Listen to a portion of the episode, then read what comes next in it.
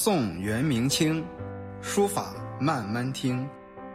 隶草真行传，书法慢慢谈。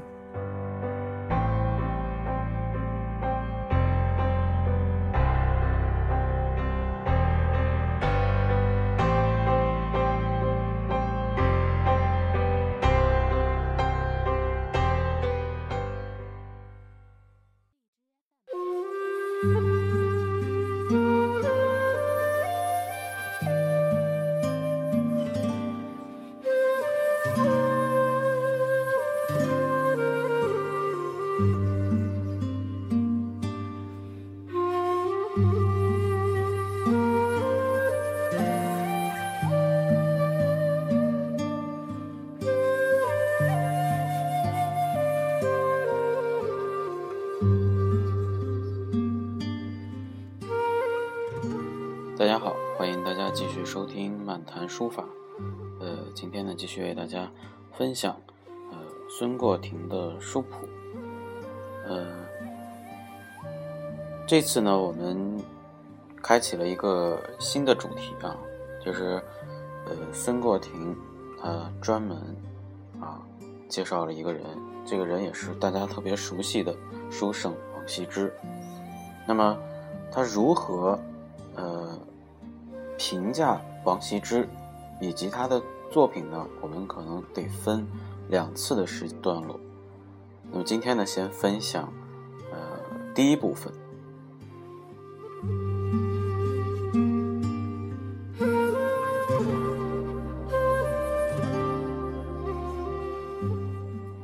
然今之所陈，勿匹学者，但幼君之书，待多称习。良可据为宗匠，取利指归。岂为会古通今，亦乃情深调和。致使摩他日广，沿袭岁资，先后著名，多从散落。历代孤少，非其效于。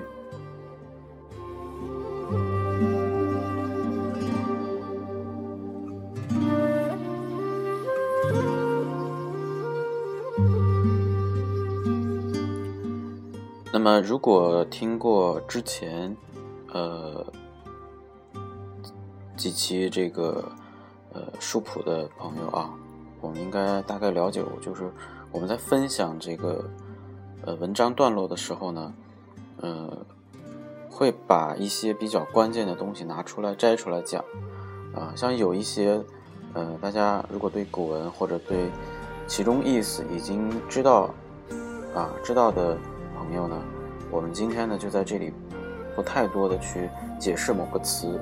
那么这段呢，它其实讲的大意是，就是说，呃，我现在要讲的就是对，嗯，目的呢是要对学习书法的人有一些帮助啊。那么在历代书法家当中，历代书法家，也就是说，呃，在孙过庭所处的时代，啊，往上推。啊，肯定不包括唐以后的。那么只有谁？只有王羲之的书法，呃，为世人所称赞学习，而且能确立为宗师这么一个地位的，呃，这么一个人。啊，从他那里能学到什么呢？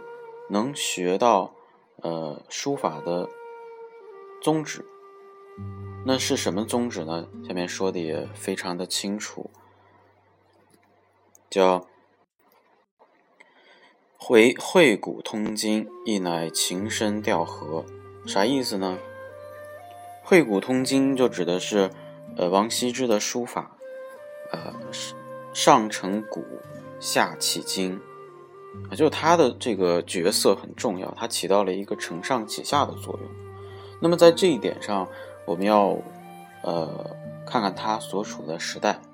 王羲之的时代呢，属于，呃，东汉、三国一直到西晋，然后后面的东晋这个时期。那么这个时期，呃，熟悉书法史的朋友应该知道，就这个时期本身它也是一个，呃，书风，呃，变化的一个过渡时期。就这个时期。你很难确立它到底以什么字体为主，对吧？呃，有隶书，也有啊，甚至到后来南北朝魏碑，就它中中间这是一个过渡时期。那么通过王羲之的作品，我们下次会讲王羲之的作品。王羲之的作品应该是说，呃，至少我们能看得见的有，比如说楷书啊，小楷、乐毅论、黄庭经。那还比如说，呃，熟悉的这个十七帖啊，十七帖属于草书。那再比如说行书《兰亭序》，是吧？那通过这个时期，啊的一个书书法面貌的一个大背景，再加上他本人对这几种书体的一种精通，啊，所以他确立了一个很重要的地位，就是承先启后，承前启后。那么还讲了叫。情深调和，情深调和是什么意思呢？就是讲王羲之的字呢，不但有技法，啊，不但有技法，而且有情趣，啊，就是深得情趣，笔意和谐。所以呢，我们在评价一个字的时候，讲形神兼备，对吧？形指的是我们这个字，啊，从看的角度、视觉的角度，啊，一个。一个轮廓，那最主要的也是最高境界，就是这个字有没有神。那么这个标准啊，在今天的很多朋友的眼里可能会觉得很玄、很神秘，但是我们要注意，就是字它属于艺术表现的一种形式。那么艺术表现它不光是呃形的一面，它还存在于神的一面、妙的一面。我们对书法，甚至对中国画，很多的评价，它一定是高于形，止于神的。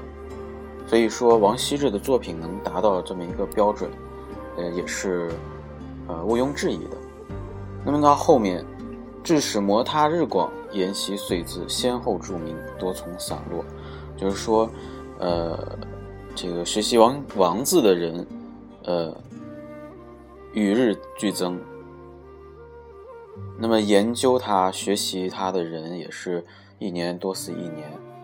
那么在他前后的历代名家书记中，他的书法，呃最有名，同时也丢掉的最多，啊，所以说，呃，即使丢了那么多，但是他的书法的名声依然流传了下来，这就是一种证明啊，这就是一种证明。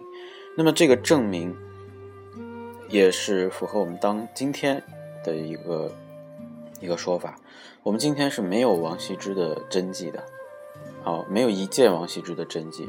那这是在考察范围内、所知范围内，没有一件王羲之的真迹。呃，我们看到的有价值的，基本上都是唐母本，就是唐代时期啊，宫廷或者是民间。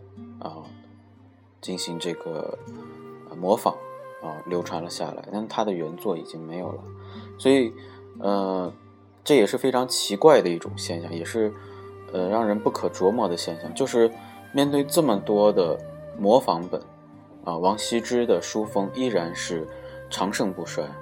那么这个呢，也是呃一直需要探讨的一个话题啊。所以我们今天呢。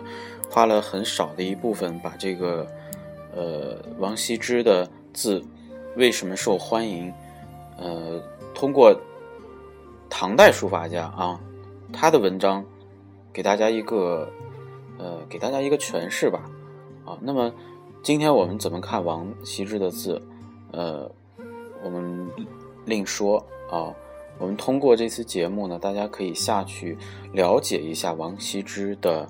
呃，生平以及他的书法啊构成的几个因素。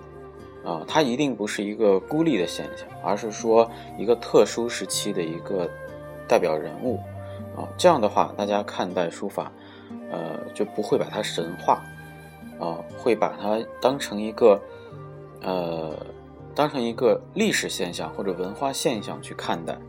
那么，也对我们学习或者鉴赏、欣赏书法。呃，带来很多的乐趣和参考。好，那么这一期呢，就给大家呃分享到这里，咱们下期再见。